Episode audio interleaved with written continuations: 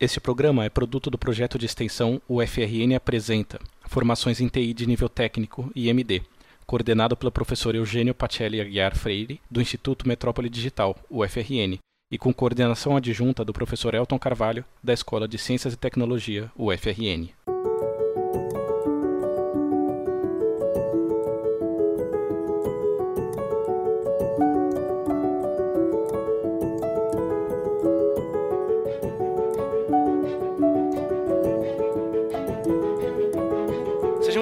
Mais um episódio do podcast UFRN Informa e também do podcast Informação BCT.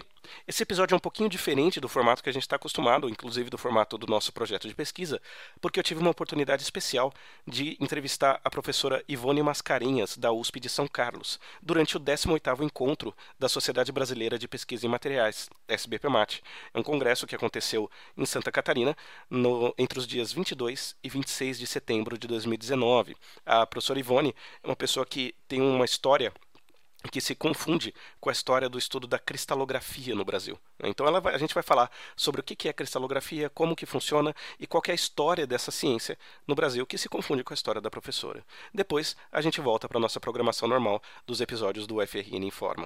Certo? Então aproveitem a entrevista com a Dona Ivone.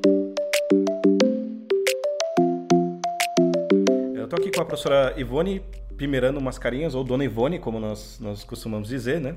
Ela é professora do Instituto de Física de São Carlos e uh, ela é bacharel em Física pela UFRJ, bacharel em Química pela UFRJ, doutora em Química pela USP, é detentora da Ordem Nacional do Mérito Científico na classe Gran Cruz, concedido em 1998, é, ela, tem, ela é pesquisadora emérita do, emérita do CNPq desde 2013 e foi uma das 12 cientistas a receber o prêmio UPAC 2017 Distinguished Women in Chemistry or Chemical Engineering pela União Internacional de Química Pura e Aplicada, UPAC.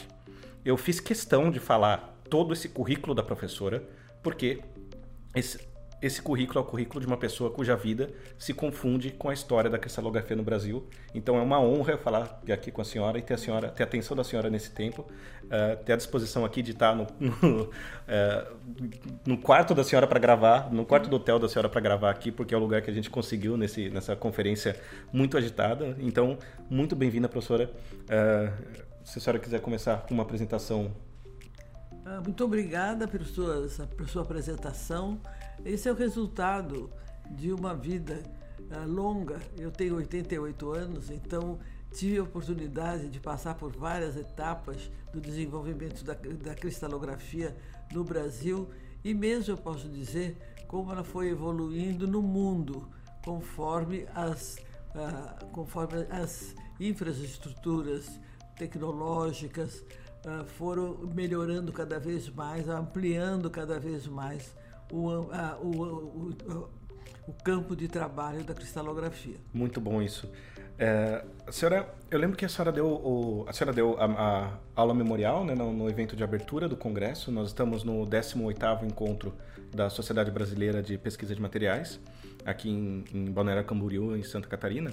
E a aula memorial de abertura do, do evento foi com a, com a Dona Ivone, e uh, eu que não sou da área de cristalografia, sou da área de, de cálculos, né? Eu tô, aqui com a Rebeca, que é da área de cristalografia, que ajudou a fazer a pauta e, elaborar perguntas mais pertinentes. E, é, e eu, eu, eu, aprendi muito sobre, sobre a senhora e sobre, cristal, sobre cristalografia na, nesse, nesse seminário. E se eu não me engano, pelo que eu entendi que a senhora falou, é, foi o professor Teodoreto, seu orientador, que falou para trabalhar com cristalografia, ou eu, eu, eu lembro errado? Como, como foi essa parte dessa história? Não, não. Na realidade, o, o, meu interesse pela cristalografia foi despertado durante o meu curso de Química lá na, na Universidade Federal do Rio de Janeiro. Antigamente chamava-se Universidade do Brasil, porque Sim. lá era a capital do Brasil, por um professor uh, muito importante, que foi o Elisiário Távora.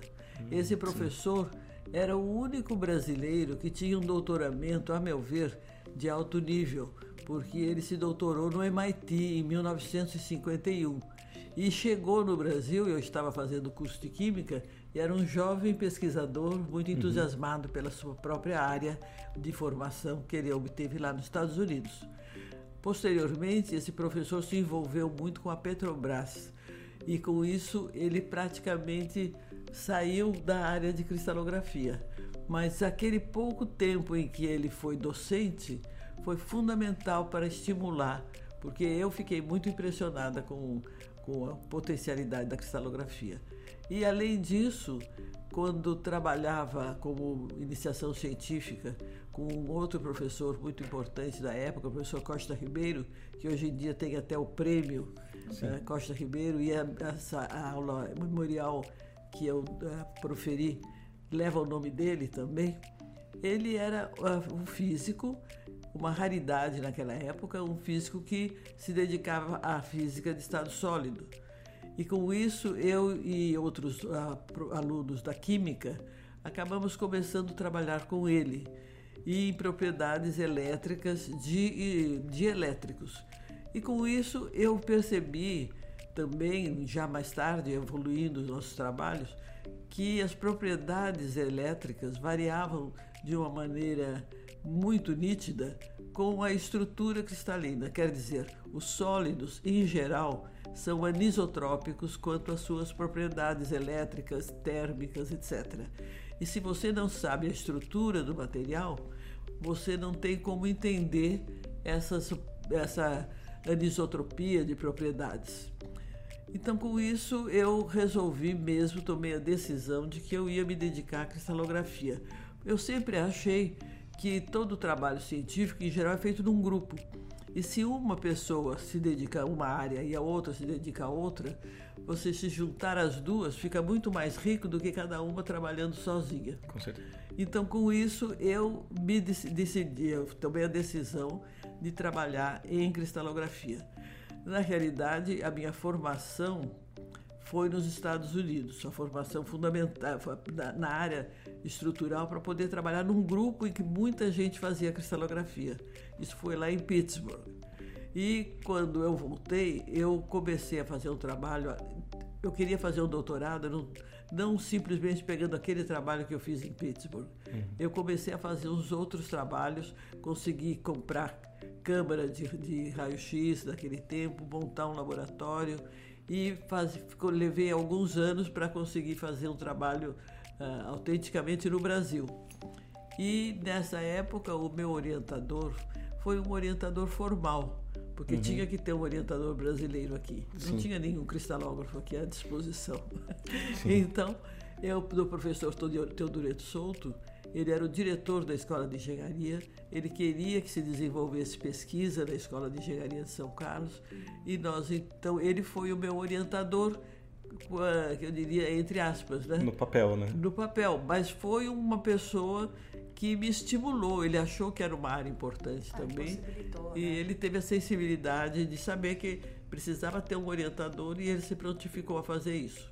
Então defendi minha tese de doutorado na própria Escola de Engenharia de São Carlos, aqui lá em São Carlos, que é uma, uma unidade da USP. É, eu assumo assim que eu peguei o nome, eu lembrei que tinha um professor que, que a estimulou muito para trabalhar com isso, e eu não lembrava o nome, e aí eu olhei no lápis e supus que fosse orientador de doutorado. Foi por isso que eu perguntei do professor Teodoreto. É, pois é. é. Ele, ele foi importante, não foi propriamente a pessoa que uh, me educou em cristalografia quem fez esse trabalho penoso foi, foi o pessoal de Pittsburgh, né? do professor Jeffrey, que foi generoso de me aceitar no grupo, uh, o professor Brian Craven, que era um, um, mais, um cristalógrafo mais jovem, que foi o meu mentor propriamente durante o tempo em que eu estive fazendo. Eu não fiz um doutoramento, eu entrei no grupo para aprender a, a metodologia.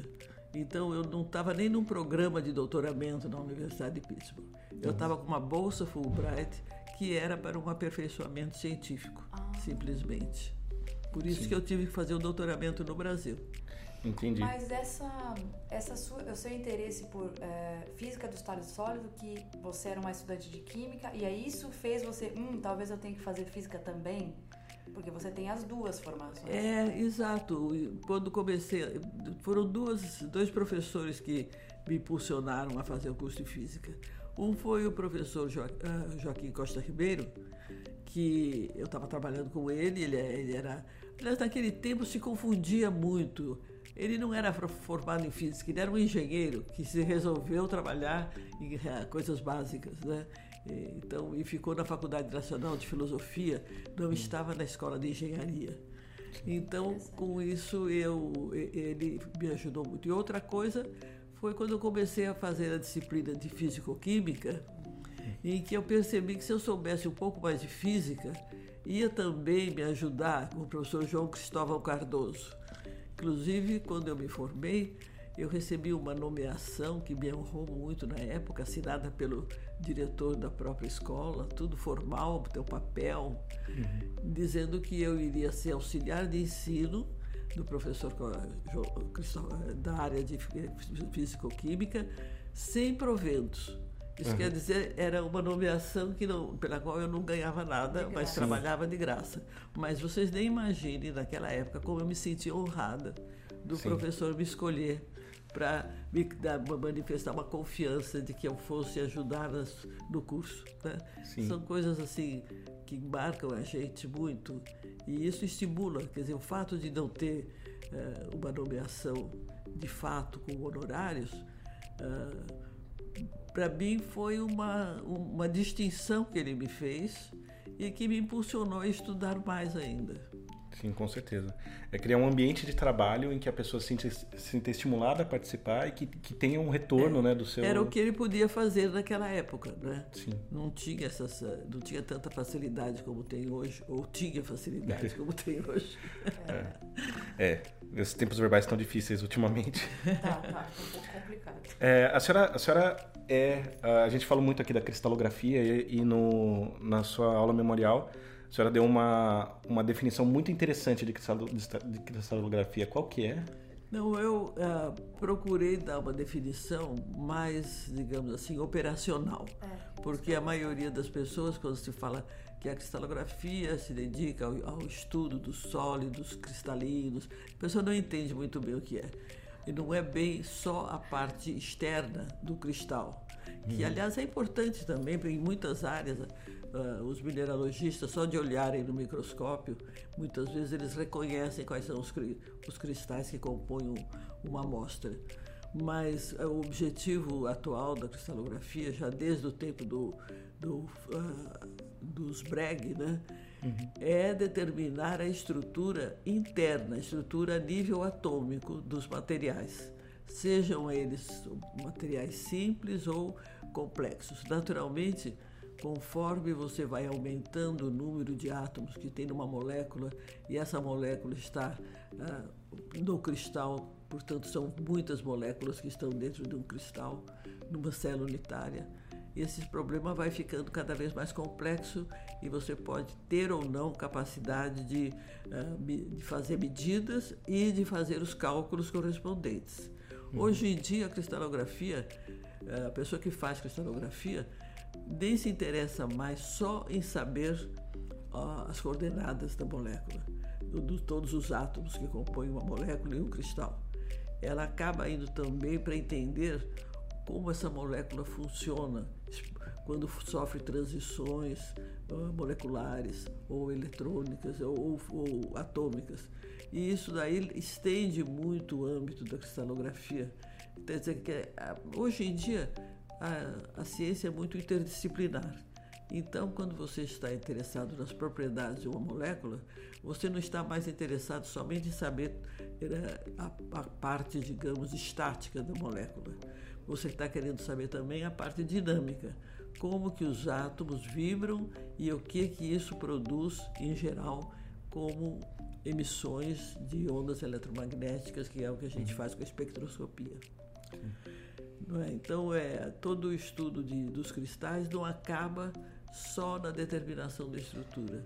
Ele, ele deve sempre tentar ver como que a estrutura justifica as propriedades do, cristal, do material. E como você pode modificar essa estrutura para que você aquelas propriedades que você está interessado sejam ainda melhores. Então, isso é em todas as áreas. E tudo, tudo que se aplica em cristalografia vai nessa direção. Essa, essa evolução né, de, de começar com a estrutura atômica de cristais, assim, de sais e de coisas mais, mais que a gente observa como cristais, né? Uhum. Uh, e, e, e, minerais também. E é, e depois passar para moléculas mais complexas na, na década de, de 70 e, e 80 se fazia muito é, raio-x de, de cristais com proteínas para a gente entender as estrutura, a estrutura da proteína. É, até hoje se faz essas estruturas. É que quando começou, se procurava duas coisas.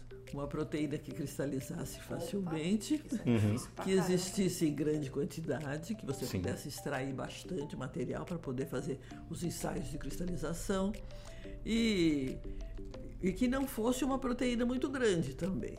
Né? Então, Sim. as primeiras proteínas que foram cristalizadas são exatamente desse tipo. A lisozima, por exemplo, cristaliza quase que sozinha. Uhum. Então, você prepara lá uma solução de lisozima com as condições de pH certinhas. Ah, no dia seguinte, você já tem cristais. Agora, tem outras substâncias, outras proteínas muito mais complexas, que às vezes só a fase da purificação e obtenção dessa proteína leva às vezes mais de um ano, dois anos de trabalho intenso buscando as melhores condições. Claro que com a evolução naquele tempo isso era muito lento. Com a evolução das tecnologias, né, você hoje em dia tem equipamentos em que você coloca a proteína numa solução e ele faz uma variação contínua, não, não contínua, mas bastante gradual, uh, gradual das todas as componentes que você tem que colocar na solução é um que robô você faz. que é um robô. É um robô. Então nós tá, isso está robotizado.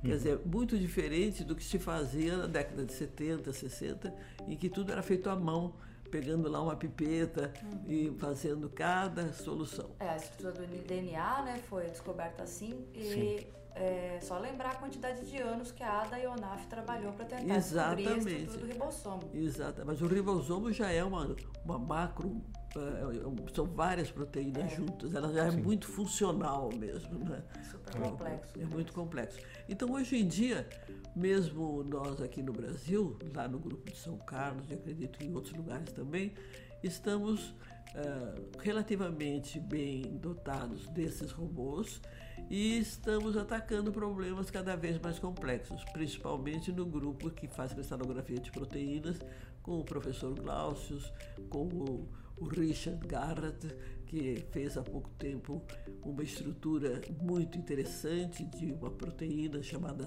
de um tipo de proteína que são chamadas septinas, que são muito envolvidas na na meiose, quer dizer, quando você tem duas, você tem uma célula, aquela célula vai se vai se vai se vai se dividir em duas e ela tem que criar um outro núcleo criar para toda a arquitetura da célula tem que ser feita, mas tem que também acontecer uma coisa muito interessante. Ela tem que começar a juntar a membrana externa que separa a célula uhum. e dessas, é, esse, esse fato é feito com proteínas especiais que permitem a ruptura daquela célula que está com dois núcleos em duas células novas, Sim. que são as septinas. E isso daí, por exemplo, é uma proteína não é um, uma proteína, é um conjunto de proteínas que faz essa função. E o professor Richard conseguiu fazer a estrutura dessa, de uma dessas septinas, que tem várias proteínas, uma meia dúzia de proteínas, agora não me lembro em detalhe, uhum. mas que já é uma, marca, uma molécula, uh, eu, eu, diria, uh, mega macromolecular. é, em, em dimensões assim, que ordem de grandeza? Aqui, ah, né? O peso, o número de átomos, deixa eu pensar, deve ser mais ou menos em torno de 2 milhões de Daltons. Tá. Então, o número de, de, de, de moléculas aí, de átomos ah, são centenas e milhares, eu diria. Facilmente 500 milhões aí, é. se for a maioria carbono, dá uns é, 500 milhões, né? É. Para o ouvinte, um, um Dalton é a unidade atômica, né? E é, que o carbono tem massa 12 Daltons. Tem massa né? 12. É. Então esse número 12 é. assim é, é, a gente é importante para a gente avaliar, porque lá nas proteínas é carbono, nitrogênio e oxigênio principalmente, né? Um pouco de enxofre, um pouco de fósforo, mas a maior parte é. Então, é, mas aí isso foi em estado cristalino ou foi? Não, cristalizado. Cristalizado. Cristalizado. E naturalmente Hoje em dia também, a cristalografia já não é mais só cristalografia de raio-x. Você pode ter o suporte de microscopia de alta resolução. Sim. Então as coisas vão caminhando juntas. Né? Você a resolução atômica muito nítida você tem com a cristalografia de raio-x. Mas você pode, por exemplo, nesse caso de ter várias proteínas, ter uma ajuda de como essas proteínas estão mais ou menos agrupadas com microscopia de alta resolução, microscopia eletrônica de alta resolução. Isso daí, quer dizer, se, se, precisar fazer NMR de alguma coisa, também vai se fazer.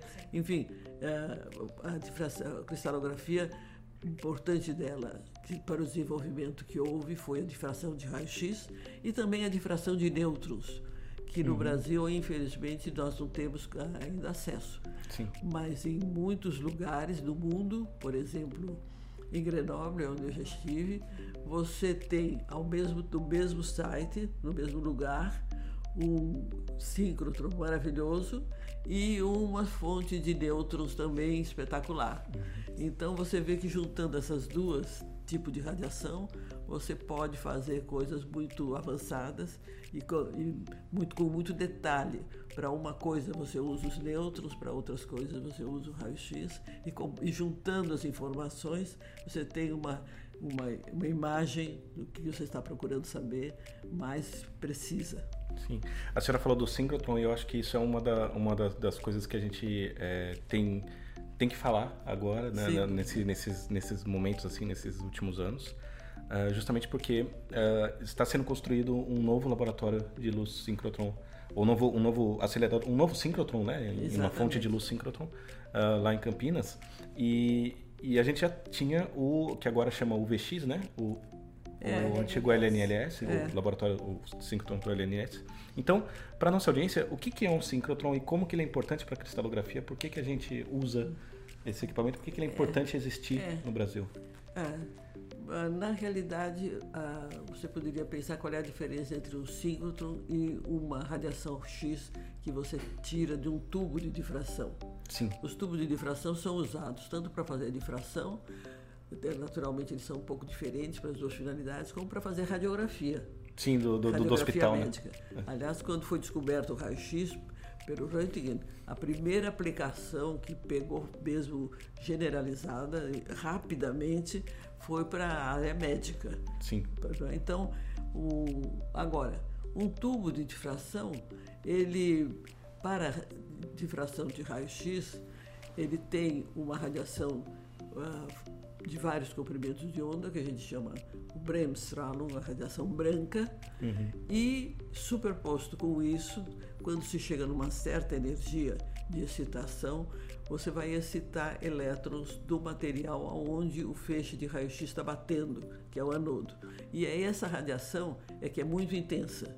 Então você tem, você usa certos comprimentos de onda que afortunadamente são adequados para determinar, determinar a estrutura a nível atômico e é, tudo bem. Agora, o síncrotron propriamente, ele é um acelerador de elétrons. Novamente vemos com a ideia da aceleração dos elétrons. Hum. E a gente já sabe desde o século XIX que elétrons acelerados produzem ah, ondas eletromagnéticas. A própria a própria transmissão de, de, rádio. de rádio é isso, né? Sim. Agora, conforme a energia com que esses elétrons são acelerados, é que você vai ter cada vez comprimentos de onda menores mas sempre é uma radiação contínua. Sim, uma distribuição contínua uma de comprimentos de onda. distribuição contínua de comprimentos de onda. E o nosso síncrotron antigo, o, o chamado UV síncrotron, ele tem uma energia máxima de aceleração dos elétrons que é de cerca de 1.2 GeVs, que são gigaelectronvolts. E aí, o que ele cita muito é na região de, ultra, de, de, ultra, de ultravioleta.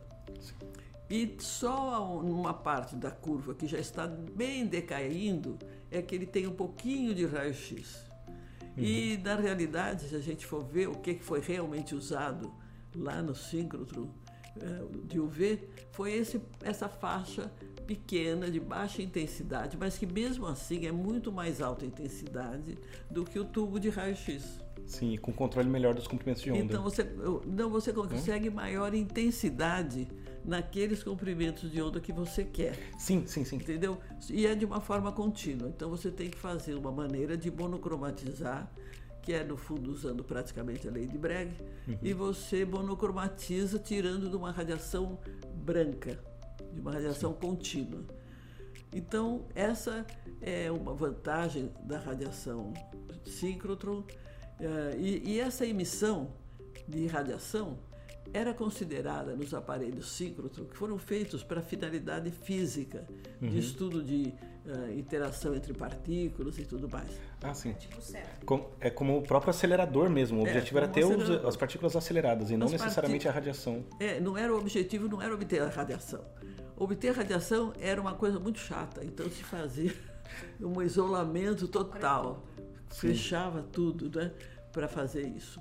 Até que uma vez que, acho que foi na Califórnia, um síncroton ia ser, uh, já tinha feito tudo o que interessava para os físicos, uhum. e alguém teve essa ideia genial de dizer, e a radiação que sai, não tem outra utilidade? E aí fizeram lá uma, um buraco né, na, no, na blindagem, uhum. numa região adequada do síncrotron, né, na região onde está o feixe está tá na linha reta, e verificaram e, e, e utilizaram pela primeira vez a radiação eletromagnética produzida em grande quantidade por causa da aceleração própria dos elétrons. Então não tem mais anodo, não tem que bater. Lá quando era experiência para os físicos, tinha que bater em alguma coisa. Sim, sim. Mas não era esse mais o objetivo do uso da radiação para outras finalidades, que são finalidades práticas, digamos assim. Já é um subproduto dos grandes experimentos feitos para estudar uh, as, a, a radiação, a propriedade da matéria a nível nuclear, que é o que os físicos estavam interessados naquele tempo. A Sim. nível nuclear, eles já tinham feito o que podia fazer ou a nível de, de, física de partículas. Eu não sei bem qual era o objetivo deles, podia ter vários. Mas essa coisa que sai da aceleração dos elétrons podia ter utilidade.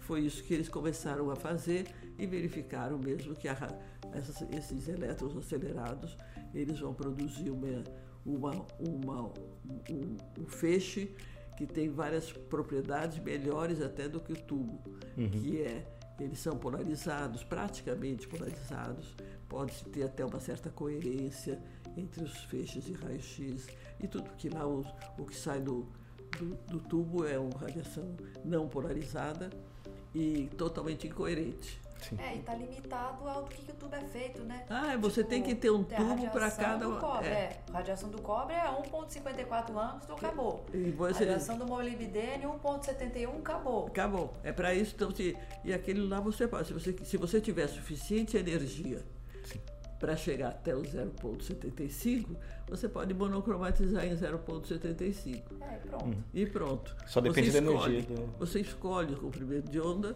com, usando um monocromador. Uhum. E isso é muito diferente de você ter que ficar preso a certos comprimentos de onda, que são as raias características das transições eletrônicas dos elétrons K do, do átomo que está sendo irradiado. Sim. E, e, o interessante é que como uh, tem um tem um anel de acelerador, né? Uhum. E ao longo nas linhas radiais desse anel a gente pode instalar vários instrumentos e várias Exatamente. linhas, né, que a gente é, chama de pode colocar várias linhas, pode se colocar várias linhas, uma para cada para cada metodologia, né?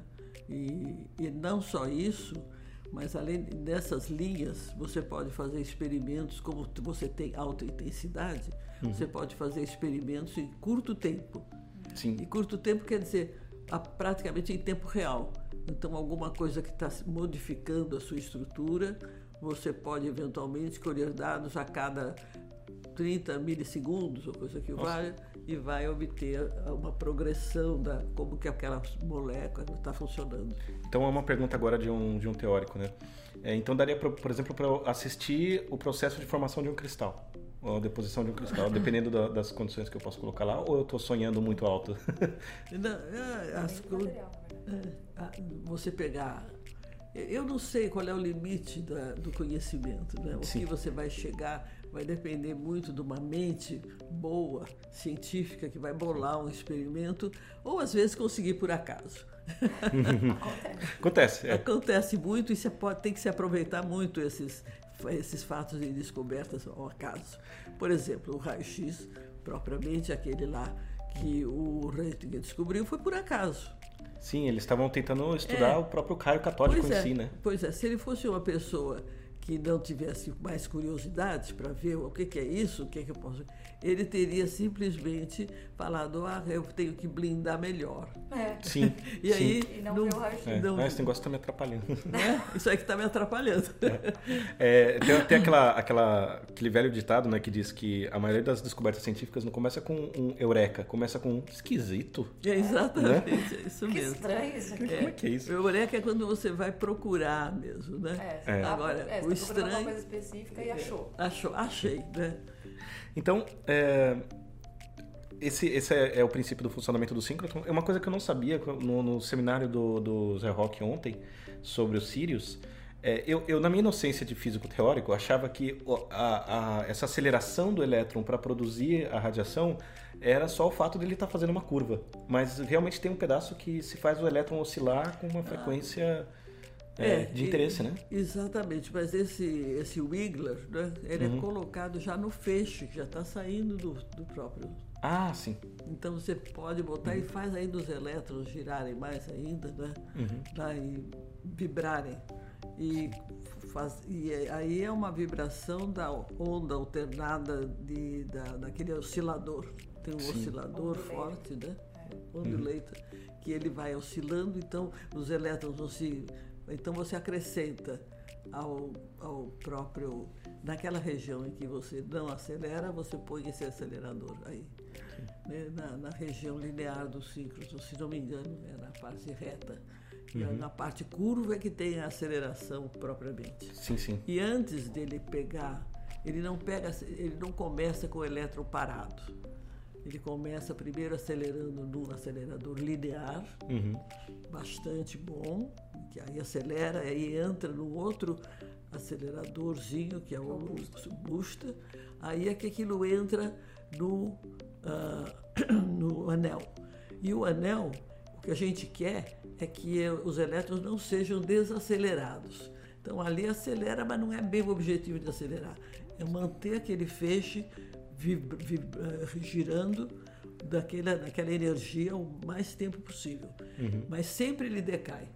Não tem como. É, não, A gente fica assistindo, né? Quando a gente vai fazer um experimento assim, a gente fica assistindo a televisão da corrente caindo ao longo do, do dia. Sim, aí Que tem as primeira- reinjeções, né? Isso, aí injeta sete. Calma, a primeira vez que eu fui pro síncrono não tinha nem a blindagem, a gente tinha que sair do laboratório, Ah, né? Ficava tocando uma sineta, tipo, pi, pi, Todo mundo pi, fora. pi, todo mundo sai. A gente, o que a gente vai tomar café. sim, claro. Aí ele esperava uma hora até a radiação baixar, porque injetava. Na verdade, o síncrotron, o LNLS, o síncrotron antigo, ele tem um linear embaixo. É. Uhum. Aí vai pro booster e depois vai pro anel. Até a radiação baixar, pra gente poder entrar, dava mais ou menos uma hora. Aí a gente entrava de novo no laboratório e começava a trabalhar. E aí você fica acompanhando na TV a corrente caindo. Aí, 7 horas da noite, tinha a próxima injeção. A ideia agora do Sirius novo, acho que vai ter in, in situ, vai ter injeção o tempo todo pra É. manter o mais possível é, equilibrada essa corrente para poder você ter um, né, uma radiação que seja constante, que você consiga fazer os experimentos com maior reprodutibilidade possível. É, E mesmo assim, esse decaimento sempre existe, então você tem uma câmara de ionização, que é um aparelho para medir essa intensidade, e quando você tem os seus dados, você tem também a curva do decaimento. Que precisa compensar, na Compensar intensidade. na intensidade que você mediu. Sim. Então, é, é- é- em geral, o software, lá no próprio ciclo, tu já tem todo o software para fazer todo esse tratamento. claro. É o tratamento inicial dos dados Isso, é. que eles já fazem muito melhor do que nós faríamos se fosse fazer sozinho. E aí a gente já tira, eles já dão para a gente os dados já Normalizados. cor- corrigidos quanto a esses fatores físicos, né? Sim, da, da característica do próprio equipamento. É, não tem almoço próprio. grátis, né? É. Os elétrons vão decair eventualmente lá Claro.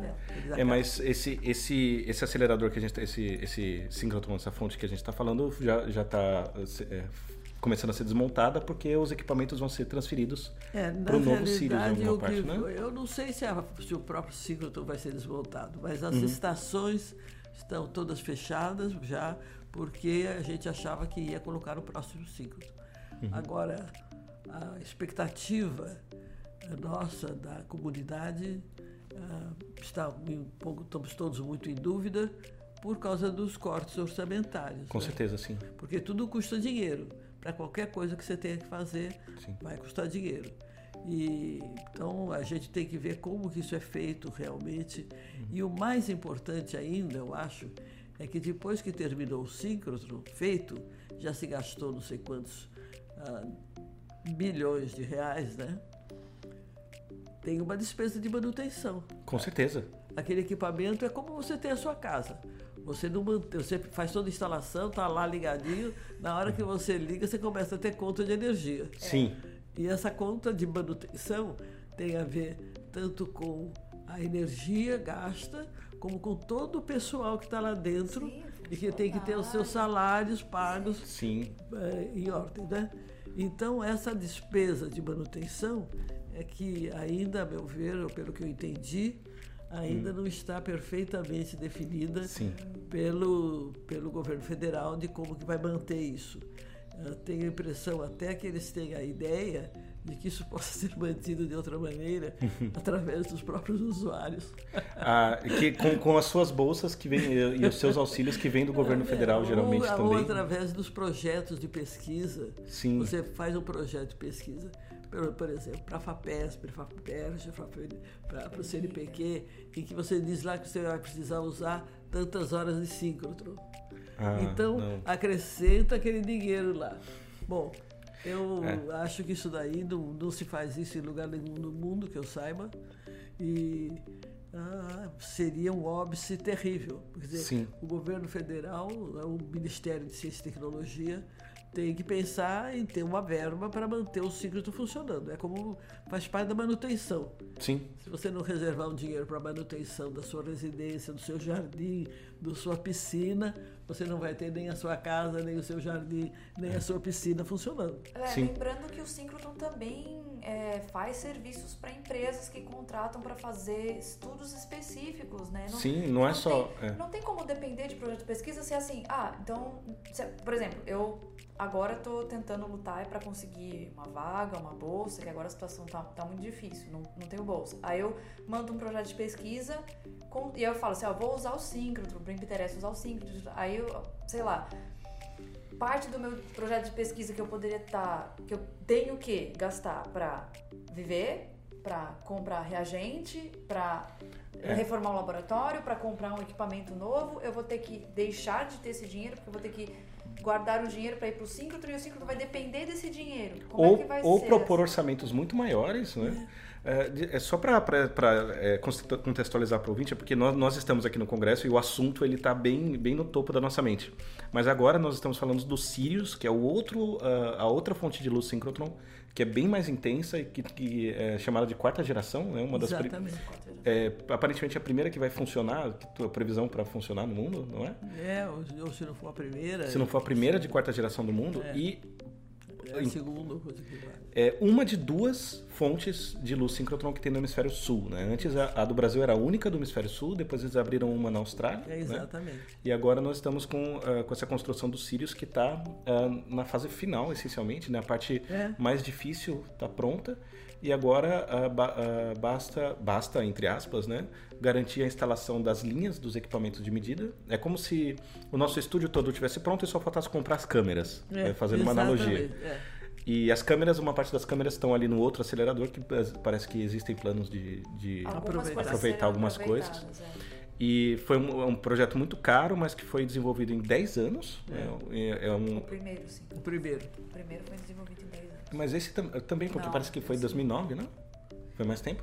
Ah, não, A não. Acho que construção em si foi muito mais rápida. foi Ah, sim, muito sim. mais. É, foi, ah, começou acho que em 2015, Isso, 2016, isso. por aí. Isso. Então, assim, em quatro anos tem uma, tem uma estrutura do tamanho de um estádio de futebol, que é uma única, uma única base de concreto do tamanho de um estádio de futebol, que tem que manter um equipamento com uma precisão de 15, 15 nanômetros, né? É, é uma- de estabilidade, não pode vibrar mais que 15 nanômetros. Aí tem uma é. estrada atrás, tá? Tem uma estrada que passa caminhão atrás. Isso, lá, lá em Campinas. Então, assim, a parte mais difícil está feita. É. para os orçamentos e os projetos para 2020 já estavam para começar, as seis primeiras linhas, né? eh, pe- pelo que o, o diretor do Centro Nacional falou ontem, Centro Nacional de Pesquisa em Materiais, né? CNPEM. E então é desse desse Sirius que nós estamos falando e ele essencialmente é, vai ser um assim o síncrono mais avançado do mundo enquanto ele tiver assim nos primeiros meses, né? Porque tem outros em construção agora. Pois é, é verdade, mas de qualquer maneira é um equipamento de nível internacional, de qualidade internacional, que além de favorecer a a, a ciência brasileira, vai ser um polo de atração para toda a região das pessoas que quiserem fazer medidas. Sim. Então, vai trazer muito conhecimento para dentro do país. E o que o país precisa mais é de conhecimento. Você sabe que nós vivemos na era do conhecimento.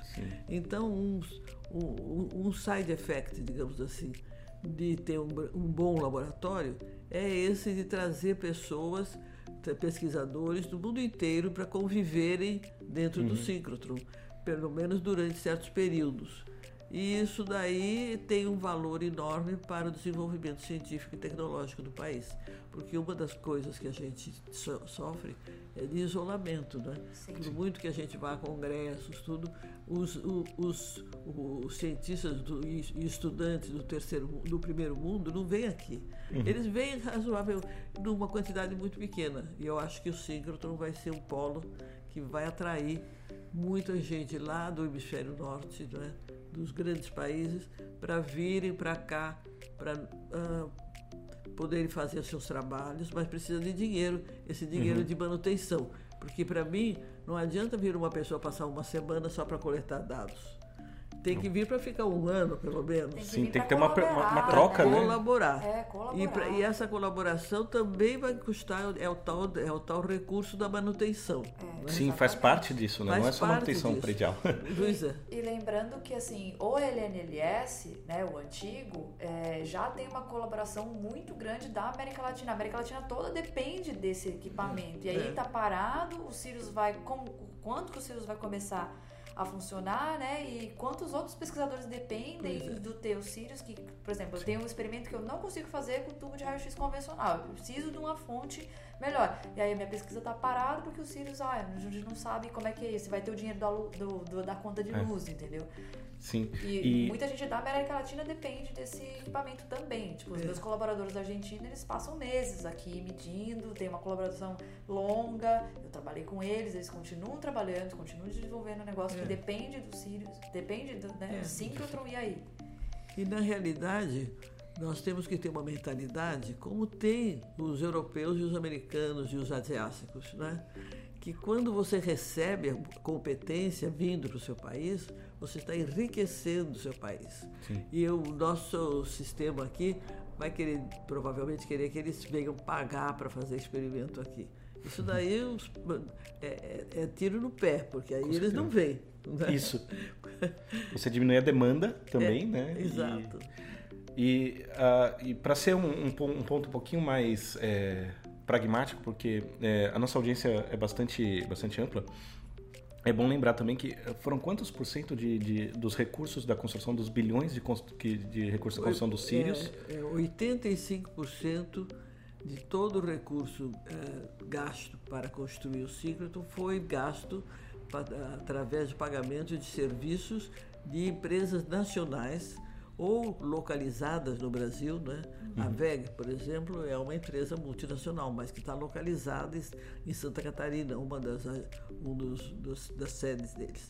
Então, isso daí fez com que essas empresas tivessem que fazer um trabalho além da rotina. Sim. Então, isso significa melhoria até do próprio pessoal da empresa e além mais um ganho de competência da É, empresa. Gera todo gera todo. É, quando a gente ouve falar de um grande acelerador ou um grande telescópio ou fazer uma estação espacial, aquilo gera competência que depois é aproveitada dentro da indústria para fazer outras coisas que são do dia a dia até. É, e né? quantas pessoas foram capacitadas, né? Quantas Pois pessoas é. foram capacitadas para fazer um trabalho de ponta? Pois é. Quanto prin- conhecimento se ganhou para fazer um trabalho É. de ponta? Agora, se nós tivermos uma boa política de incentivo à ciência no Brasil, essas crianças, essas crianças não, essas pessoas ficam no Brasil trabalhando efetivamente e é um polo de atração para outras pessoas do exterior. Eu me lembro, por exemplo, o nosso, nosso grupo lá em São Carlos. Nós tivemos pessoas que vieram durante a crise ah, terrível que teve na Argentina, muitos vieram para o Brasil, uruguaios também. Não é? No tempo de uma ditadura terrível que houve lá, violenta, nós também tínhamos uma aqui, mas que não era para comparar com aquelas. E aqueles que já sabiam como deviam se comportar no regime Sim. autoritário vieram para cá e nos beneficiaram muito, que era gente muito bem formada. Por outro lado, quando houve a guerra na Europa, a- a a perseguição aos judeus, a- o, o antissemitismo, fez com que muitos, eh, muitas pessoas com boa formação emigrassem para os Estados Unidos e para, e para outros países como o Brasil. E nós tivemos o início da física no Brasil muito favorecida por vários cientistas que vieram porque não estavam confortáveis no, onde eles estavam. Sim. Então, se nós não deixarmos os nossos cientistas aqui confortáveis aonde nós estamos, que é o Brasil, nós vamos podemos evitar que eles vão procurar situação melhor em É, outro todo lugar. mundo fica, ai, vai embora do Brasil, mas eu quero trabalhar pro Brasil, eu quero Eu sei. desenvolver ciência pro Brasil. Eu- certo? Mas acontece que se você não tiver condições mínimas de Sim, subsistência, lógico. as Sim. pessoas vão, tá- vão ser, além de que os países avançados, eles têm assim uns, uns, uns mecanismos oficiais até para sugar as pessoas Sim. bem formadas daqui para ir para lá. Com certeza. Você viu, por exemplo, que a Alemanha fez até um, um um- gastou um almoço aí Sim, nesse para estimular Sim. os bons brasileiros a irem para lá. E no fim eles dizem: bom, há um processo seletivo. Aqueles que se formaram nas melhores universidades, aqueles que têm o melhor histórico, aqueles que não sei o quê. Quer dizer, eles querem pegar a A nata, nata A da nata. nata. a nata da nata E e aí leva para lá. E isso daí é em todas as áreas. Eu tenho na área de computação, em todas as áreas, software. Eles estão querendo os melhores que nós tivéssemos aqui para ir trabalhar para eles. Então nós temos que criar situações que pelo menos garantam que nós, os que quiserem ficar aqui, fiquem e que atraia também gente de lá para cá. Sim. Sim. E isso não tem uma competição pelo, pelo capital humano. Que é finito. Hã? né? Que é finito. que é finito e indispensável. Não adianta você ter a maior máquina desse mundo e não tiver o capital humano lá para fazer as coisas realmente interessantes. É, o exemplo também é justamente esse do, do próprio uh, uh, que, que tem. Eu achei interessante essa medida, o fato de, do, do, do feixe caindo de intensidade e o próprio laboratório já, uh, os equipamentos e os sistemas fornecerem os dados já corrigidos. Pois é. Isso foi desenvolvido pelos técnicos do laboratório, Do que são empregados laboratório. pelo laboratório. Claro, Sim. é. né? E Tipo, que não tem como viver sem técnico. Não, tem, Sim. como. A montagem das, das estações depende de pessoal muito especializado. Sim. Se não tiver gente que é excepcionalmente bem, bem treinada em cada uma daquelas técnicas que tem lá, você não vai ter boas medidas. E aí não adianta nada você ter um grande feixe se você não tem boas medidas. sim. Então, Pode É. ter o melhor equipamento do mundo, se não souber usar, não serve pra Não porra. serve pra nada.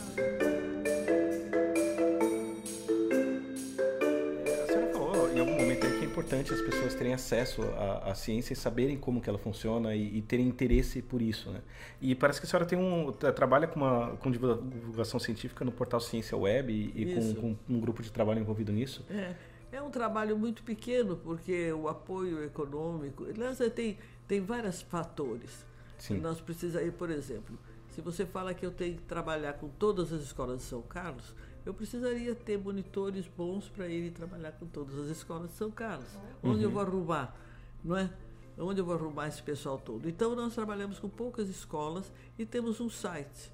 Então, a gente propõe para uma professora de ciências, em geral, um tema que ela vai desenvolver segundo um projeto, numa linha temática, com, usando tecnologia de informação, os alunos irem para os computadores, procurarem informação na internet, onde vão para a biblioteca para procurar mais informação. Se eu, se eu tenho material, eu dou lá na escola também para eles. Se, e aí os alunos vão montando, vão seguindo aquele projeto durante um semestre inteiro, uhum. que é uma coisa que acompanha os alunos o semestre inteiro. No final disso, a gente tem uma conclusão que vai ser publicada segundo uma revista com fotografia das crianças, tudo, né, fazendo as operações, com alguns resultados até. Em geral, a gente procura fazer a coisa multidisciplinar. Então, quando dá sorte, tem lá um professor de português que vai estimular as crianças a fazerem alguma composição, alguma Uma coisa. Leitura, uhum. né, é. E escreverem também, né? Uhum. Às vezes escrever um texto, escrever uma poesia, escrever qualquer coisa assim. E tudo isso incluído dentro da professora de, de, de, da parte mais de gráfica, né? aprender a fazer uma, um, um, uma história em quadrinho, Sim. contando alguma coisa, ou inventa um personagem, faz qualquer coisa assim. Então a gente procura fazer uma coisa bem integrada e aquilo lá eu espero que seja um estímulo para essas crianças terem disposição e interesse e mais tarde irem para carreiras da área de ciência, né? Sim. E qual que é o nome do projeto mesmo? Ah, o projeto chama-se Difusão Científica com Vistas à, à Escola Pública. Sim. Então e... a gente tem entrevistas, no site tem uma variedade de coisas, inclusive essas produções que das crianças lá das escolas quando termina o projeto estão todos lá no site. Ah, que legal. É. Qual é o site a senhora? É www.usp.br barra ciência web usp.br barra ciência web. O link vai estar no post para quem estiver ouvindo o programa. Isso, tá bom. Tá é que agora até essa pegada de divulgação científica e trazer, né? Eu não gosto desse, dessa expressão que as pessoas ah, os cientistas precisam descer da, da, da torre, torre, de, marfim. marfim. Gente, desculpa, ninguém está em torre nenhuma. A gente está tentando trabalhar. É difícil trabalhar é, pesquisar uma coisa de ponta, conseguir publicar um artigo, que hoje a ciência né, é uma coisa inflada, todo mundo está tentando publicar, a gente é. tem. É, aí eu tenho que fazer um projeto de pesquisa para poder ter o artigo, para poder ter os dados. Ver... Quando é que a gente vai fazer a divulgação? Tem que é. ter gente para ajudar, é. né? Como você falou, eu preciso de monitores para me ajudar a fazer esse projeto. Exatamente. Tipo, a gente precisa de gente para tá, que está disposta a fazer divulgação científica. Cada... A gente não consegue fazer tudo. Não consegue, de jeito nenhum. Eu tenho uma pessoa que é ótima, que é uma psicóloga, que colabora comigo desde o começo, Legal. ela colabora espontaneamente, ela não ganha nada, eu não tenho como pagar, porque eu teria, teria jeito de ter uma bolsa se ela estivesse fazendo um mestrado ou doutorado. Podia ter uma bolsa de pós-doc se eu Sim. tivesse um centro de psicologia uhum. e não sei o quê. Ela não, eu não tenho nenhuma condição disso. E como ela é uma pessoa muito devotada, assim, gosta muito, ela me ajuda demais. E depois eu tenho bolsistas de iniciação científica, que às vezes são bolsistas CNPq, FAPESP, mas por outro lado, uma empresa dos meus filhos põe dinheiro na fundação e eu ah, dou as bolsas. Legal. E eu dou bolsa para a professora ou professor que estiver ministrando a disciplina. Entendi. Então vai para um professor, esse professor contagia um pouco os outros lá da escola, que uhum. não ganham nada, mas que dão uma colaboração. Sim. E agora, o que está nos ajudando ah, razoavelmente a poder desenvolver esses projetos, sem ser dentro da, da, da própria. Da, do tudo que é. Sabe, a, cada. A Secretaria de Educação do Estado de São Paulo manda lá eles fazerem as coisas de um certo, um certo ritmo. Uhum. E eu tinha que meter isso dentro do ritmo. Às vezes eu não conseguia. É e atrasava uhum. o projeto. Então agora as escolas que são integradas tem uma disciplina que chama disciplina eletiva. Ah, que interessante. Então, essa disciplina, ela todo, toda semana tem duas horas que são dedicadas à disciplina eletiva. Então, a gente, o meu projeto agora entra como disciplina eletiva. Hum.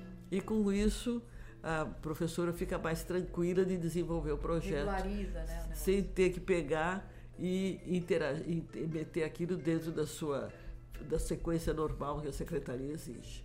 Sim. Por outro lado, essa disciplina eletiva deve ter em geral umas quatro disciplinas eletivas por semestre que os alunos escolhem, eles se inscrevem.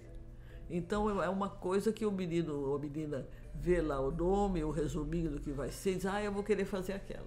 Então é uma coisa que eu acho muito importante, que é já partir do interesse do aluno É, em ele, fazer. ele está interessado, Eu- ele foi lá. Exatamente, porque eu não posso fazer isso para uma escola de mil e tantos alunos. Eu Vou fazer para uma classe que vai ter 40 alunos, mas são aqueles que estão interessados. Aí é o rendimento O no final é rendimento é muito melhor. A senhora, bom, é, é muito, muito interessante saber que tem é, essas iniciativas de extensão e de, e de divulgação científica, que é o trabalho que a gente está fazendo aqui também, né? Exatamente. E lá no, em São Carlos, eu agora aproveito para fazer um pouco de propaganda, Claro. existem várias iniciativas desse tipo. Na USP de São Carlos tem o CDCC, que é o, de- o Centro de Difusão Científica e Cultural, que já existe há muito tempo, que faz um trabalho muito bom com as escolas.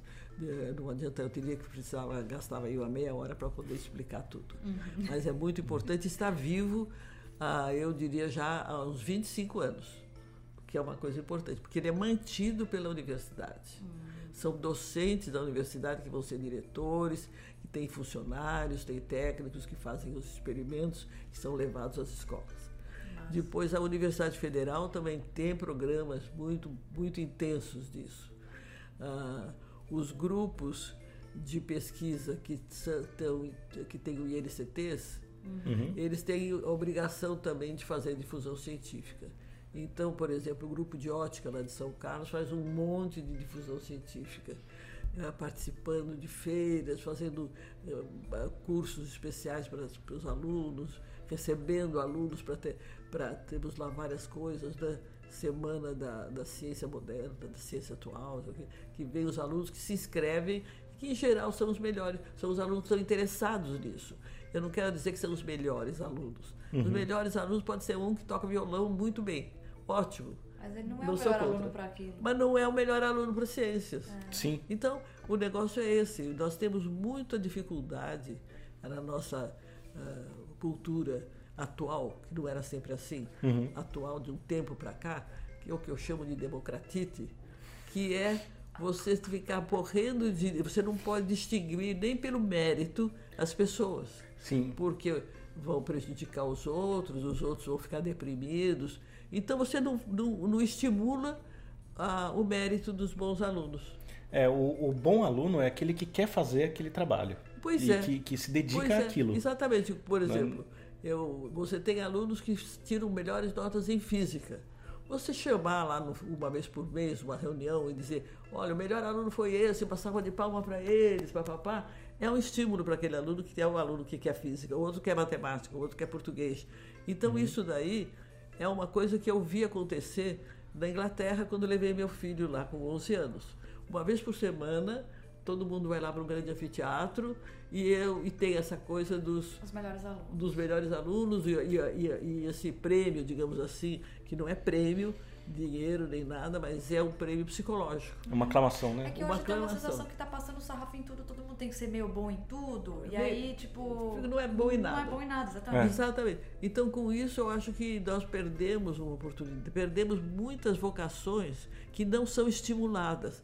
A vocação existe, o, o interesse na- inato, sei lá, eu não sei como é que eu explico isso, eu, não, não- eu acho que ainda ninguém conhece como é que funciona o cérebro direito para saber por que, que acontece isso. Mas tem umas pessoas que parece que até nas, nas- no- nos ambientes mais fa- desfavoráveis, tem algumas pessoas que têm essa. algumas crianças que são assim. Então, você tem que, você tem que fazer, a, mi- a meu ver, a busca dessas pessoas, que são essas pessoas que serão os líderes de cada atividade. Sim. E você precisa dos líderes. Líder não é o comum, líder é aquele que se destaca mesmo. Isso até, até nos animais você vê isso, né?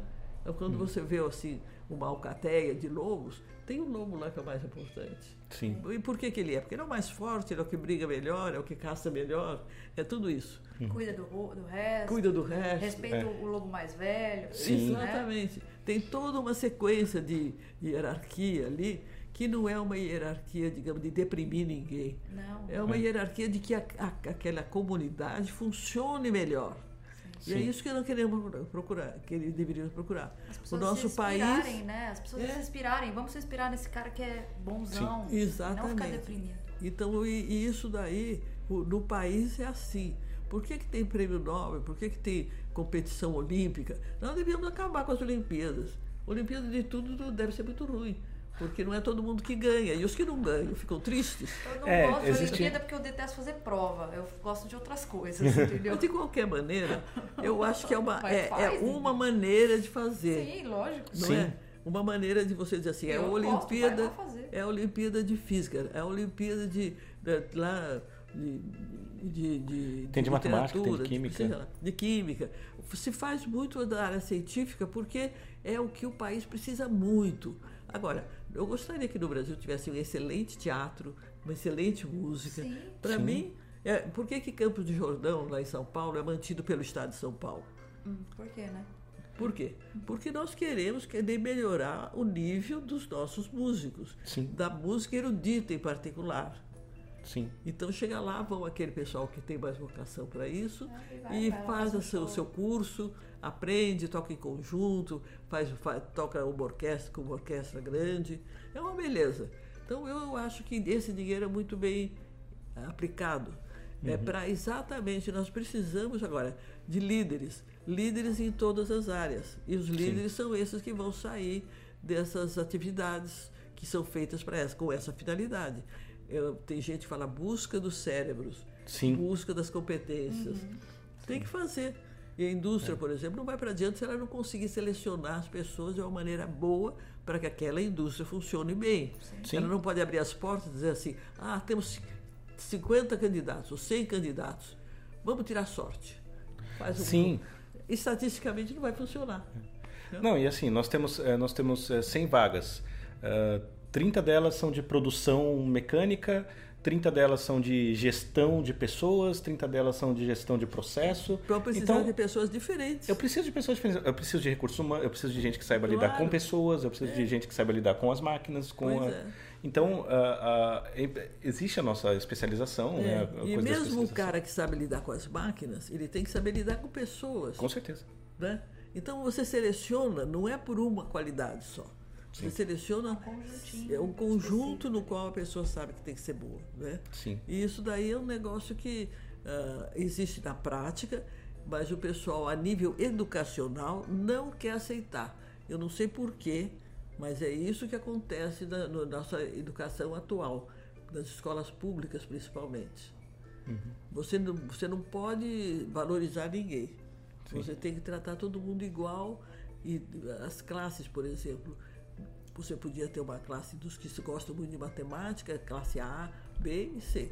Não pode. Você tem que misturar tudo, que aí todos fazem bagunça e ninguém aprende matemática. É, existem, existem a- a- as escolas, né, de, de- as escolas, assim, os, os tipos de, de filosofia de ensino e de e essas coisas a gente vai são efeitos que lon- é, são ações que têm efeitos de longo prazo que demora para a gente observar o que aconteceu. Exato. né? E, as- e- e- e essas coisas acabam acontecendo em ciclos. Então, é, e, e os termos são, são meio ah, furtados, né? A própria palavra mérito está tá recebendo uma conotação bastante negativa Muito negativa. ultimamente e É. não e por exemplo no, no- na questão de habilidades específicas né nós temos cientistas todos são cientistas mas nós precisamos eh, selecionar por exemplo para trabalhar num certo laboratório a gente vai fazer uma seleção por mérito né? Claro. e eu, ou mesmo por exemplo ah, no contexto da escola que a senhora estava falando eh, existe o mérito o mérito do trabalho da, do- da dedicação né? tem, tem as outras condições que acabam tendo que, que ser levadas em contas, mas ah, se tem um aluno que é mais dedicado em ciências, é interessante mesmo ter um estímulo de falar, olha, você ah, pode é. participar desse projeto muito interessante. Exatamente. Tem um outro que é, que é dedicado né? a... É, Já tem. Pré-iniciação Sim, científica sim, iniciação científica no ensino escolas. médio. É. É. E, e mesmo em outras áreas, né? do- do- das artes, da, da- das humanidades. É, sim, com certeza. E que, que são áreas, eh, inclusive, que estão sendo até mais é, desvalorizadas do que a nossa da, das, das ciências duras, né? É, verdade. E, e, se nós das ciências duras estamos sofrendo assim. Imagina a galera das humanidades. Sim. É, bom. Mas uh, se a senhora uh, tiver alguma, alguma considerações finais e, e algumas palavras de, de, de encerramento. Ah, Fique bom, à vontade. É, o que eu posso falar, para terminar, digamos, fazer uma síntese, não só da cristalografia, mas da ciência em geral, é que nós não podemos, o Brasil não pode perder os seus talentos e temos que estimular a busca desses talentos de modo a que eles se realizem de fato e venham a contribuir para o desenvolvimento do nosso país, principalmente para diminuir essa grandíssima diferença de, de poder aquisitivo que as, a população brasileira tem.